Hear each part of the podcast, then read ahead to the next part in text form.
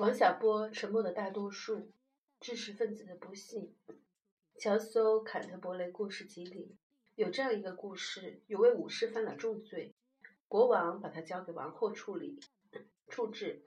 王后命他回答一个问题：什么是女人最大的心愿？这位武士当场答不上来。王后给了他一个期限，到期再答不上来，就砍他的脑袋。于是。这位武士走遍天涯去寻求答案，最后终于找找到了，保住了自己的头。假如找不到，也就不成其为故事。据说这个答案经全体贵妇讨论一致认为正确，就是女人最大的心愿就是有人爱她。要是在今天，女权主义者可能会有不同的看法，但是在中世纪，这答案就可以得到满分了。我也有一个问题是这样的。什么是知识分子最害怕的事？而且我也有答案，自以为经得起全球知识分子的质疑，那就是知识分子最怕活在不理智的年代。所谓不理智的年代，就是伽利略低头认罪、承认地球不转的年代，也是拉瓦锡上断头台的年代，是茨威格服毒自杀的年代，也是老舍跳进太平湖的年代。我认为，知识分子的长处。只是会以理服人。假如不讲理，那就没有长处，只有短处。活着没意思，不如死掉。丹麦王子哈姆莱特说：“活着吧，还是死去，这是问题。”但知识分子赶上这个年代，死活不是问题。最大的问题是，这个倒霉的年头儿何时过去？假如能赶上这年头过去，就活着；赶不上了，就犯不着再拖下去。老舍先生自杀的年代，我已经懂事了，认识不少知识分子。虽然我当时是个孩子，但嘴也严，所以也是他们谈话的对象。据我所知，他们最关心的正是赶得上赶不上的问题。在那年头死掉的知识分子，只要不是被杀，准是觉得赶不上好年头了；而活下来的准觉得自己还能赶上。当然，被改造好了，不再是知识分子的人不在此列。因此，我对自己的答案颇有信心。敢拿正是和天下人打赌，知识分子最大的不幸就是这种不理智。下一个问题是我们所说的不理智到底是因何而起？对此，我有个答案，但不愿为此打赌，主要是怕对方输了赖账。此种不明智、不理智，总是起源于价值观或信赖的信仰的领域。不很久以前。有位外国小说家还因作品冒犯了某种信仰，被下令绝杀，被下了绝杀令，只好隐姓埋名躲起来。不管此种宗教的信仰者怎么看，我总以为，因为某人写小说就杀了他是不理智的。所幸这道命令已被取消，这位小说家又可以出来角逐不可讲了。对于这世界上的各种信仰，我并无偏见。对有坚定信仰的人，我还是很佩服。但我不得不指出，狂信会导致偏执和不理智。有一篇歌词很有点说明意义：跨过大海，诗服海面；跨过高山，尸横遍野，为天皇捐躯，视死如归。这是一首日本军歌的歌词，从中不难看出，对天皇的狂信导致了最不理智的死亡的欲望。一位知识分子对歌中唱着风唱到的风景，除了痛心疾首，不应再有其他的评价。还有一支出于狂信的歌曲，歌词如下：无产阶级文化大革命就是好，就是好来就是好啊，就是好。这四个就是好，无疑根绝了讲任何道理的可能性。因为狂信，人就不讲，不想讲理。我个人以为，无理可讲比失衡便也更糟。而且，只要到了无理可讲的地步，肯定也要尸横遍野。文化革命里就死人不少，还造成了全民的知识水平的大倒退。当然，信仰并不是总要导致狂信，它也不总是导致不理智。全无信仰的人往往不堪信任。在我们现在的社会里，无信仰、无价值的人正给社会制造麻烦，谁也不能视而不见。十年前。我在美国和我的老师讨论这个问题，他说：“对一般人来说，有信仰比无信仰要好。”起初我不赞成，后来还是被他说服了。十年前我在美国，适逢里根政府要通过一个法案，要求所有的中小学在课间安排一段时间，让所有的孩子在教师的带领下一起祷告。因此，因为想起了文化革命里的早寝事，我听了就摇头，险些把脑袋摇了下来。我老师说：“这件事你可以不同意，但不要这样嗤之嗤之以鼻。”没有想的那么糟。政府没有强求大家祈祷新教的上帝，佛教孩子可以念阿弥陀佛，伊斯兰教的孩子可以祷告真主，中国孩子也可以想想天地祖宗，各自向自己的神祈祷，这没什么不好。但我还是要摇头。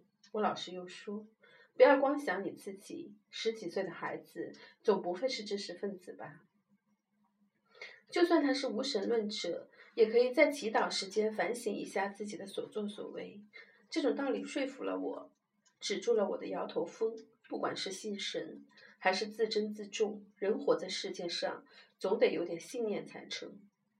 就我个人而言，虽是无神论者，对于无限广阔的未知世界，多少还有点猜测。我也有个人的操守，从不逾矩，其依据也不是人人都能接受的，所以也是一种信念。从这个意义上来说，我理应反对 别人信神、信祖宗或者信天命，只是只要信的不过分。在学校里安排段祈祷的时间，让小孩子保持殷勤的阴沉的心境，这的确不是坏主意。当时我是这么想，现在我又改主意了。时隔十年，再来考虑信仰问题，我突然觉得。任何一种信仰，包括我的信仰在内，如果被滥用，都可以成为打人的棍子、迫害别人的工具。妒神是罪名，反民族、反传统、目无祖宗都是罪名。只要你能举出一种可以狂信而不丧失理智、危险的信仰，无需再说它与其他的好处，我马上就皈依它。这种好处比其他所有好处加起来都要大得多啊！现在有这样一种信仰摆在我们面前，请相信，对于它的全部说明我都考虑过了。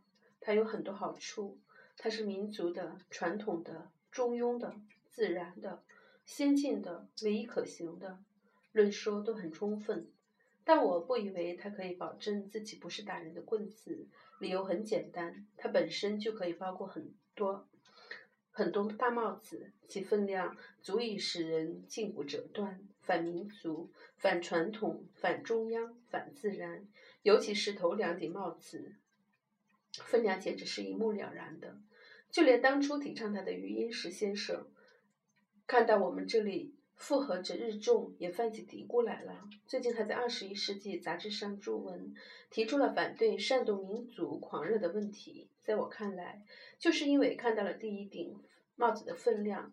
金庸先生小说里曾言：“武林至尊，宝刀屠龙，号令天下，莫敢不从。”民族狂热就是把屠龙刀啊！于先生不肯铸此宝刀，在倒持大阿以柄受人，这证明了我对海外华人学者一贯的看法。人家不但学术上有长处，对于切实利害也很精进，借用打麻将的术语。叫做门儿清。至于国内的学者，门儿清就不是他们的长处。有学者说，我们搞的是学术研究，不是搞意识形态。嘿，这由得了你吗？有朝一日，他形成了，他成了意识形态，你的话就是罪状。胆敢把我们民族伟大的精神遗产扣押在书斋里，不让他和广大群众见面，我敢胆赌，甚至敢赌十块钱。到了这有朝一日。整他准比整我还厉害。说到信仰，我和我老师有种本质的不同。他老人家是基督徒，又对儒学积极赞赏。他告诉我说，只要身体条件许可，他每年都要去趟以色列。他对犹太教也有兴趣。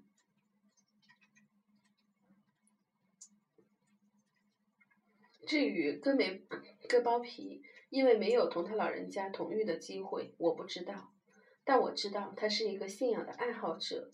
我相信他对我的看法是可恨的无神论者，马基雅福利分子。我并不以为耻。说到马基雅弗利，一般人都急于和他划清界限，因为他胆敢把道义、信仰全抛开，赤裸裸地谈到厉害。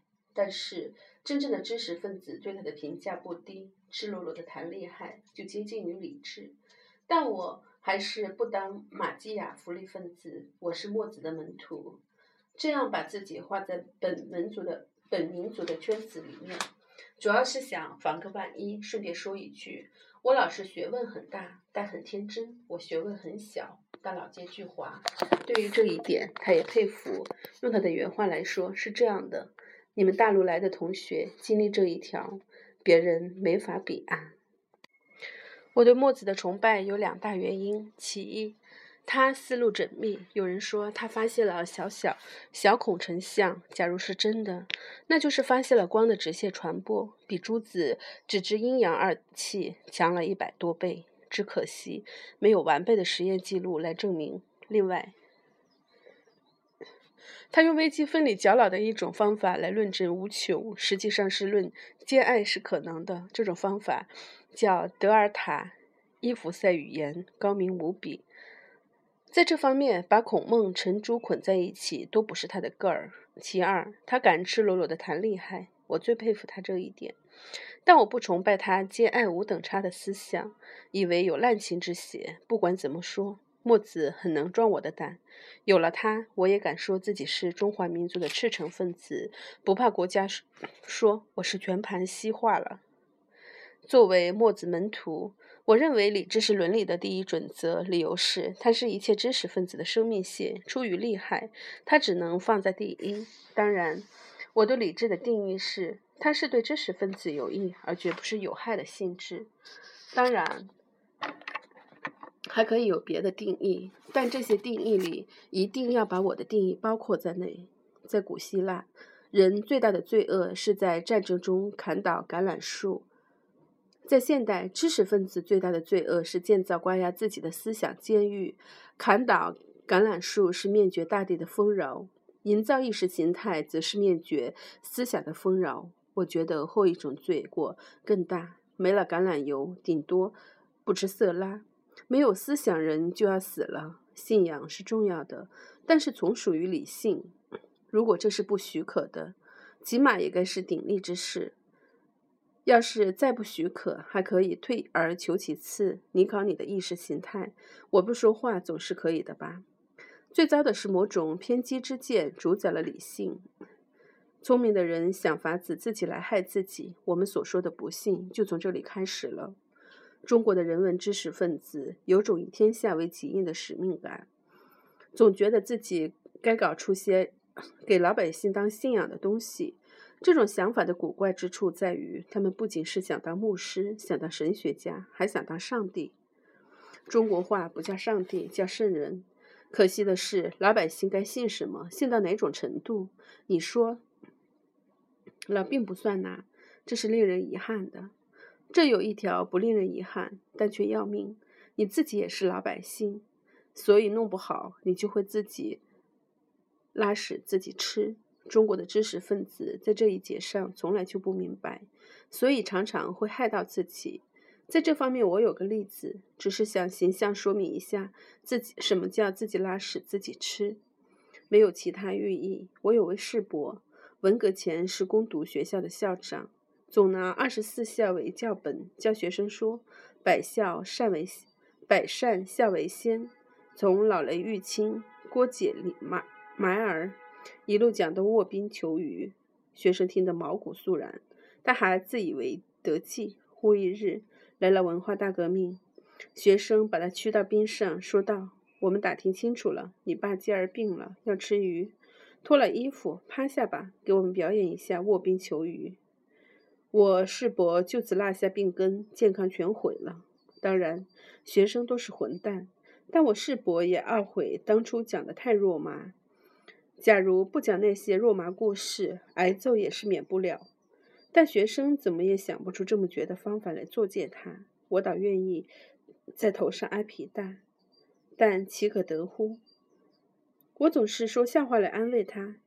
你没给他们讲割骨疗亲，就该说是不幸之中的大幸，要不然学生骗了你，岂不更坏？但他听了不觉得可笑。时至今日，一听到二十四孝，他就浑身起鸡皮疙瘩。我对国学的看法是，这种东西实在厉害，最可怕之处就在那个“国”字，顶着这个字，谁还敢有不同意见？这种套子套上了“脖子，想把它再扯下来是枉然的。否则也不至于套了好几千年。它的诱人之处也在这个“国”字，降到这个制高点，就可以压制一切不同意见。所以，他对一切想在思想领域里巧取豪夺的不良分子，都是莫大的诱惑力。你说他是史学也好，哲学也罢，我都不反对。倘若此文对正经史学家、哲学家有了得罪之处，我深表歉意。但你不该否认他有成为棍子的潜力。想当年，像姚文元之类的思想流氓，拿阶级斗争当棍子，打死打伤了无数人。现在有人又在造一条漂亮的棍子，它实在太漂亮了，简直是完美无缺。我怀疑，除了落进思想流氓手中变成一种凶器之外，它还能有什么用场？鉴于有这种危险，我建议大家都不要做上帝梦，也别做圣人梦，以免头上鲜血淋漓。对于什么叫美好道德，什么叫善良，我有个最本分的考虑：认真的思索，真诚的明辨是非，有这种态度，大概就可算是善良吧。说具体些。如罗素所言，不计成败立顿地追求客观真理，这该是种美德吧？知识本身该算一种善吧？知识，科学知识分子说这个就够了，人文知识分子却来搬杠。他们说，这种朴素的善恶观造成了多少的罪孽？现在的科技发明使人类迷失了方向，科学又造出毁灭世界的武器，好吧？这些说法也对，可是翻过去来看着。人文知识分子又给思想流氓造了多少凶器，多少混淆社会的烟雾弹？翻过来倒过去，没有一种知识分子是清白无辜的。所以我建议把看不清的事撇开，就从知识分子本身的利害来考虑问题。从这种利害出发，考虑我们该有何种道德、何种信念。至于该给老百姓，包括我们自己在内。灌输些什么，最好让领导上去考虑。我觉得领导上办这些事能行，用不着别人帮忙。作为一个知识分子，我对信念的看法是：人活在世上，自会形成信念。对我本人来说，学习自然科学、阅读文学作品、看人文科学的书籍，乃至旅行、恋爱，无不有助于形成我的信念，构造我的价值观。一种学问，一本书。假如不对我的价值观发生作用，姑不论其大小，我要求它是有作用的，就不值得一看，不值得一学。有一个公开的秘密是，任何一个知识分子，只要他有了成就，就会形成自己的哲学、自己的信念。托尔斯泰是这样，维纳也是这样。到目前为止，我还看不出自己有要死的迹象，所以不想最终归因什么。这块地方我给自己留着，它将是我一生事业的终结之处，我的精神目的，不断的追求、学习和追求。这可是人生在世最有趣的事啊！要把这件趣事从生活中去掉，假不如把我给淹了。你有种美好的信念，我很尊重，但是硬塞给我，我就不那么乐意。打个粗俗的比方。你的爸爸不能代替我的爸爸，更不能代替天下人的爸爸呀！这种看法会遭到反对。你会说，有些人就是笨，老也形不成信念，也管不了自己，就这么浑浑噩噩的活着，简直是种灾难。所以，必须有种普遍适用的信念，我们给他加点压力，灌到他脑子里。你倒说说看。这再不叫意识形态？什么叫意识形态？假如你像我老师那么门儿清，我也不至于把脑袋摇掉。但还是要说，不是所有的人都那么笨，总要留点余地吧。再说，到底要惯谁，用多大压力？只惯别人，还是连你自己在内，惯来惯去，可别都惯傻了呀！在科技发达的二十一世纪，你给咱们闹出一窝十几亿傻子、傻人，怎么个过法吗？